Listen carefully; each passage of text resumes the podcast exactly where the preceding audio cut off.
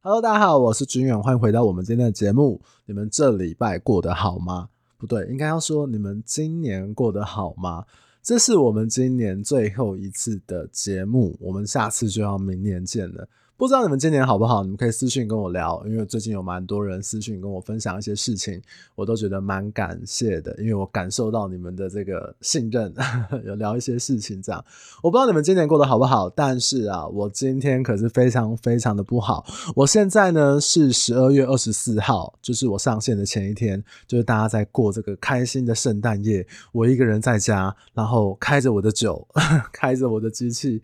我在脸书，我自己还在发文说啊，不要再说什么一个人过节了，我是一个人过节，而且我还要对麦克风讲一些话，这样子，我才是真正的孤单吧。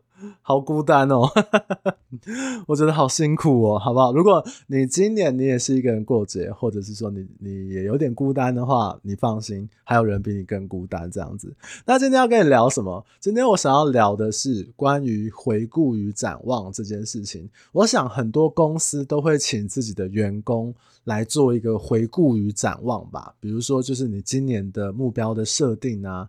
然后达成的状况啊，有没有要改进的一个地方？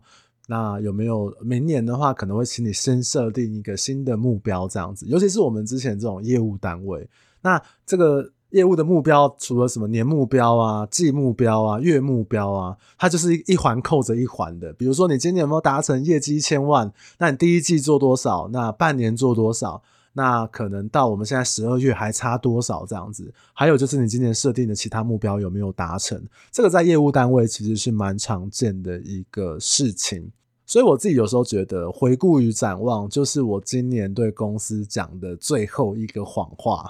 因为其实我根本没有要反省啊，我就是我就没达成嘛，反省什么？这个这个当然不是说反省不重要，是我觉得很多事情哦，你如果强制着去。请人家去做一些反省回顾的话，有时候会差了一点点味道。有你不是真心的自己想要反省回顾这样子。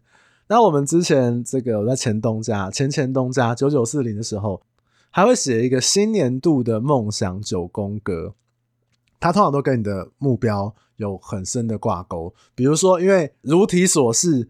梦想九宫格，它可能就会有九格让你填写，通常都会写说什么，比如说你要这个业绩要达到多少啊，那或者是说你要拿到什么奖项，比如说之前我常写的就是呃年度服务品质奖，或者是说可能成交件数成交王，或者是我要拿几次的区 top one，那还有最常见的就是他会跟你说啊，你除了工作之外，你生活也要兼顾啊，所以你就会看嘛，你就会写阅读一本书一个月。或者是说你要一周运动三次，然后或者是你会说啊，设定一个减肥目标，你希望减肥可以减个呃十公斤、二十公斤、三十公斤这样子。其实之前我在前前东家，我写了大概七年八年吧，我觉得啊，最后都有一点点流于形式，就是你看人家写什么你就写什么。但业绩目标这个很直接啊，就是我希望做到多少业绩，还有我的能力在多少。那有时候你会参考一些比较之前的，比如他们设定多少，你就不能比他们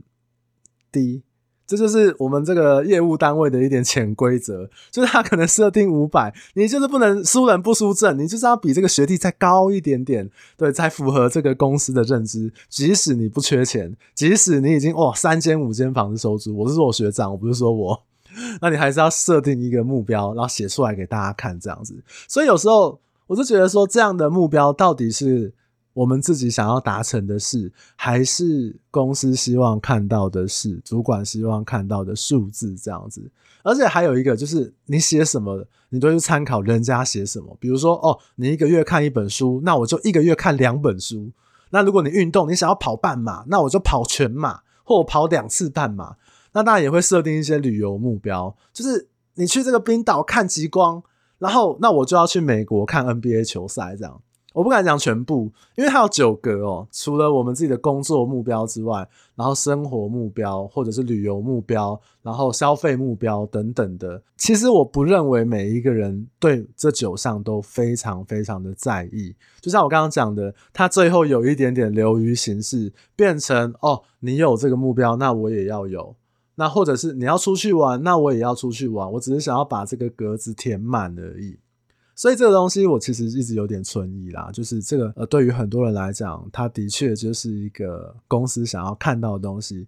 那我存疑的点是，我们很多人并没有很认真的思考我们的梦想九宫格上面的目标。那再来我要讲的就是梦想九宫格，你不觉得这个名词有一点诡异吗？比如说，梦想是什么？很难定义吧？你可以想一下，你现在这个年纪，你的梦想是什么？或者你小时候你觉得你的梦想是什么？比如说，在我的想法，在我的理解认知里面，梦想这件事情应该不是说我业绩做多少，应该是我要中乐透吧，我要中威力彩吧，我要头奖吧，或者是我今天走在路上有一个陌生人突然拿两千万来送我，这才叫梦想啊，好不好？或者是突然我工作上面冒一个超级大炮，我成交一个二十亿的土地，哇，这个不做梦你能想得到吗？我觉得达成这种东西比较像是梦想，不然其实你说刚刚的业绩目标啊，比如说你设定了五百万、六百万，或者是说你一个月看几本书啊、减肥啊、运动啊、去哪里玩啊，你自己想想，它是不是比较像是待办事项，比较不像梦想了？如果梦想是梦里面想的东西的话，当然每个人定义不一样，这样子，所以。我自己去安排什么时候我要运动，一周运动几次。结果我现在跟人家说，我的梦想就是一周我要去跑三次步，这是哪门子的梦想？或者是哦，那我想要假设不考虑疫情的关系，比如说像我去年我想要设定去土耳其玩，我的梦想就是去土耳其玩。哇，那你不觉得梦想这件事情有一点点太廉价了？这比较像是你自己能力可以做到的一件事，就跟我们讲的梦想，也许有一点点背道而驰。哎，我喝个酒。好，不过后来啊，这几年我偶然发现，我一个同事之前的一个学姐，她写了一个答案，真的震惊我，让我哇，几十亿人都惊呆了。她在这个梦想九宫格里面的中间啊。他写下他想要成为一个快乐的人，这个答案我当下看到的时候，我觉得哇，就是一个当头棒喝这样。我有一种对，哎、这是超级重要的啊！你你说你想要出国玩，你想要瘦身，你想要阅读，你不就是为了让自己做快乐的事？不就为了让你自己变成一个快乐的人吗？比如说像我去年。像我今年我有看那个《原子习惯》这本书，哇，爆红，超级好看。它里面就有提到一个概念，就是呃，我们都想要减肥，我们都想要瘦几公斤，但是其实他认为，我们对于那个数字的这个目标，不如让自己摆在一个，比如说我想要瘦十公斤，那与其是这样的话。不如自己把自己设定成说一个有运动习惯，而且并且有饮食控制、生活的比较健康的人。这个事情，这个概念可能就会比你瘦十公斤更加更加的意义重大。而且等到你瘦十公斤之后，你就突然达成目标了。可是，如果你是像我刚刚讲的，你要保持一个运动习惯，让自己生活或者是饮食上面是相对健康的人来讲，这可能是你一辈子可以做到的事情，对你的一辈子也有很大很大的帮助。那拉回来讲哦，学姐那个时候写，我想要成为一个快乐的人，我个人认为这件事情非常对得起“梦想”这个名词。对我来说。我之前前几天我发了一篇文章，然后在那个粉砖就有一个很可爱的这个粉丝，他就留言，他说：“哎，军远，我想要听你的最快乐的事情是什么？”然后他就一个夸胡递麦克风的递这样子。我就有两个人问我，那其实这件事情我想了很久。那对我来讲，我觉得平静生活就是一种快乐。那我也想要跟大家就是分享一下，我个人今年发现。其实我很幸运，然后我有点快乐的事情，这是属于我个人的回顾与展望，嗯，就是不是这个写在公司上面的这种虚无缥缈的东西。我前几年啊，非常非常封闭，朋友很少，那我自己的朋友圈圈约来约去就那几个。那其实我常常会跟人家炫耀说，哎，我跟那个谁某某某很好，那我们两个是很好很好的朋友，然后我们可以无话不谈什么的。但其实你知道吗？讲这种话一点意义都没有。我不是要说我跟他很好，我只是想要跟人家证明说我有一个很好的，她是女生啊，就是我有一个很好的女生朋友可以无话不谈。其实我前几年朋友没有那么的多，那可以讲话的人也很少。我。当然认识的人很多，可是因为可能比较封闭的关系，所以就我觉得朋友上面来讲是非常非常少的，来来去去就那几个。那因为某些因素啊，我最近在整理一下我个人的朋友清单的时候，突然发现，干，朋友怎么那么多？我是说，真的是当朋友的人，然后可以讲，比如说难过、悲伤、快乐、开心的事情的人，也太多了吧？我觉得我在。我今年三十五岁，我在今年我有一个很大的变化。那我认为呢，就是我变得比较开放自己。我前昨天啊，我去中坜玩，然后我就在咖啡厅跟一个那个妹子搭讪。其实她就在那边打工，一个很可爱的女生，二十四岁，很年轻，大学刚毕业。我就跟她聊天，然后聊一聊之后，就是会发现哇，她也是这个听团仔啊。她就跟我说，她最喜欢的乐团是温蒂漫步。然后他也听那个 Deca Joins，就是当然，如果各位因为这是一个房地产频道，你们可能没有去呃理解，你们可能比较少听这个台湾的比较独立乐团这样子。但是我要跟你们讲，这个温蒂漫步跟这个呃 Deca Joins 就非常非常的屌啊，非常非常的好听。那其实他就跟我聊了一些乐团的一个事情，他在音乐圈工作，那是我们第一次见面。那其实我。聊一聊之后，我就跟他说：“哇，好棒哦，好羡慕你！我最近好忙，好累哦，我的事情好多。然后我十二月其实是一个非常非常混乱，而且发生了很多荒谬的事情。这代表什么？那代表我跟一个二十四岁的一个妹子在讨拍，我希望她拍拍我。哦，你好棒！所以我想要讲的就是说，我这两年我可以很轻易自然的跟身边的人透露我自己的情绪。”绝对不是因为她是妹子，好不好？所以我觉得聊得来的人，我可以很自然的跟他说啊，我最近工作上面遇到了什么样困难，或者是说我对呃人生上面我发生一些什么样的事情，我很在意的，我很自然的就可以透露出去。我个人认为，因为这个样子，我在这一年交了非常多非常多很好可以讲心事的朋友。如果你要我选一个今年最幸运的事情的话，我觉得可能不是这个 podcast 越来越多人听，可能也不是我的粉专哇人数已经一万多人了，而是我真的在我这个年纪三十几岁的年纪，突然身边出现了这些好朋友。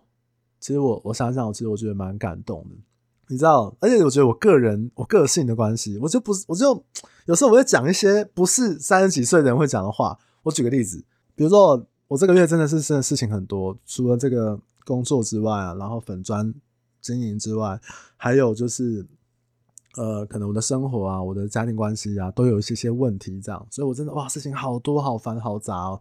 然后我就我就传讯息给我某一个朋友，我就跟他说，哎、请我吃晚餐。他说怎么了？我说没有怎么了，我就是想要你请我吃晚餐。然后我就复制贴上，大概讲了五十次这样。然后他就说好，可是他就没回我了。然后晚上的时候，我就问他说：“哎、那你要请我吗？”他说：“好，那我请你吃那个市民大道的那个秋吉串烤。”我一看，哇，可以！我都跟他讲说：“哎、你真的要请哦，我是真心的想要跟你请晚餐这样子。”然后他跟我说：“我也是真心的想请你。”然后我又我又后来晚上嘛，就爆发这礼拜爆发那个王力宏新闻的时候，我有一个以前的同学。还是女生啊，她就是传讯息，她说：“哎、你看王力宏这个好扯。”我完全没有回应她，我就跟她讲说：“哎、欸，请我吃晚餐。”她说：“哈，你怎么了？”我说：“没有怎么了，我就是想要你请我吃晚餐。”然后她说：“嗯、呃，你你是不是想要跟我讲什么秘密或心事？”我说：“没有，我就是想要你请我吃晚餐。”然后她就说：“啊，晚上我要带小孩，不然你。”你我可以请你吃早餐，我们家楼下那个熊来了那个早餐店还不错。他说，你真的怎没有什么了吗？我说没有，我就是想要情绪勒索别人，我就是想要人家请我吃东西。其实我有时候自己想想，我觉得我自己真的蛮幼稚的。我三十几岁的人，然后去去骚扰两个女生，说哎、请我吃晚餐这样子。可是我觉得真的就是这样子，我觉得我可以很轻易的透露我的情绪，所以真的交了很多很多的朋友。然后包含像是有些听众啊，都会私下跟我聊一些事情。我觉得我觉得也挺好的啊。其实之前也跟朋友聊到，就是我觉得我们出社会三十几岁之后，不要说男女朋友，我觉得连朋友都很难找到。你知道，因为我们小时候，我们都在这个求学阶段的时候，国小、国中、高中，你就是被丢到一个环境里面，那大家没有利害关系，大家就是考试，也不会说，哎、你考得比我高怎么样？你考得比我低怎么样？不是，大家就是同学，相对来讲，那个利害关系比较少。我认为还是有，因为你在那个团体里面，利害关系就是你会想要去靠近跟你痛调比较合的小圈圈嘛。比如说比较会读书的一群，然后比较会玩的一群，或者说比较有些男生，我跟你讲，他就是喜欢靠妹子一群，对不对？就是他认为那个也许对他来讲是某个角度来讲是一种利益这样子。可是出社会之后可能就不太一样，出社会在工作上面或者是一些商务场合碰到的人啊，都有一些利害关系的，这不是什么错事。但是出社会之后遇到的人，的确他的这个层面是比较广。可是这时候，我就会想到瓜吉讲过的一段话，印证在我今年，我觉得非常非常的确实。他说啊，我非常非常喜欢。他说啊，出社会之后的人都有因为利害关系，然后来认识，但是并不代表这样的认识的关系没有办法发展成一个真正的友谊。我非常喜欢，包含像我今年录 Podcast 请的来宾，有些其实我本来没有这么熟。那有些其实本来就很熟，但是呃，透过了我们录这个节目，然后请他们来聊一聊他们的事情，然后也因为这个机缘跟他们聊了更多的事，你知道吗？如果你们有还记得前面我上一个来宾是那个呃做迷途那个蛋糕店的那个妹子，那个女生，我现在跟她是挚友了，你知道？我们现在就是哇超级挚友，我也不知道怎么跟她形容。可是我觉得很有趣的就是，诶、欸，我竟然在这个年纪，我忽然可以。得到这些友谊，这是我今年最快乐、最快乐的事情。我这个月有太多太多的喜怒哀乐的事情，但是我这几天呢，我忽然想通了一些事情，然后我解决了我很多困扰已久的问题。真的有机会，希望可以再跟大家来做分享。当然啦，我这一集的节目还是要来讲回顾与展望。我想说的就是，你可能都会公司要求你，或者是你自己可能也想过。但是不要忘记你们自己心里真心想要成为的那个样子，而且每年结束，明年新的开始之后，我觉得我们都会被制约吧，都觉得新的一年会变得更好吧。我在这个呃那个现实动态里面，我有问大家，就是说你觉得今年是偏好还是偏坏的一年？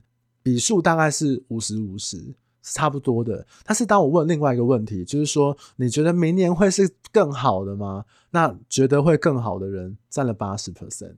这是我觉得，哎，对，其实大部分人对于未来都是相对来讲比较乐观的，所以不管是回顾啊、检讨也好，或者是我们真的希望我们明年过几天一月一号开始之后，我们能够有什么样的想法，或者是说如果能够有什么样的改变的话，也希望你自己可以想一想，不管你的身份是爸爸妈妈，或者是你的身份是一个上班族，或者你是一个学生。或者你什么都不是，我认为我们都有自己想要成为的样子吧。我想应该是这样子。好，那今年的最后一个节目，也是这个节目满一年的时间，我真的非常非常感谢你们今年的陪伴。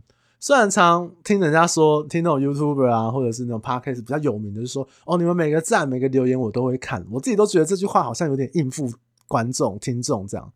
但其实你们的每个留言、每个赞，我真的会看，好像真的是这样。我真的非常非常的感谢。我之前在节目有说过，做这个节目，当然对工作上面来讲，有一些买方 卖方他会来找我了，那当然也有成交的。那对我最大的好处，其实是我自我的探索。那我今天会想要跟大家分享我今年最幸运的事，这也是我自己探索到，我认为对我的。自己这个人啊，黄俊远这个人有非常非常大的帮助，所以我也可以很开心的跟各位你们来做一个分享，好不好？好，那我们今年也许你们很辛苦，也许你们呃不顺利什么的，也许你们很顺利。那不管怎么样，我们明年都要一起加油，好不好？那我们今天就聊到这边，希望你能够有一个很完整的回顾与展望，然后我们都有一个很美好的明天或者是明年。那我要继续去喝酒了。那如果有什么想法想跟我聊的话，我最近很闲，你可以私讯给我，我们可以稍微讨论聊一下啊。对，其实我最近收了很多的私讯，然后甚至还有一个这个听众朋友说，哦，听了我的建议，所以今年买了两间房子，那现在都在房忙忙房子的事情，觉得很踏实，很开心，我觉得非常赞啊，好不好？但是缺点就是你既然没有跟我买，你 啊，开玩笑，就是我觉得，哎、如果对别人有一些影响的话，或者一些好的鼓励的话，我自己也是很开心的。嗯，好，我们就聊到这边，大家就明年见啦。哎、还是可以来我的粉专跟我聊天，或者私信给我，好不好？那我们就这样，大家拜拜。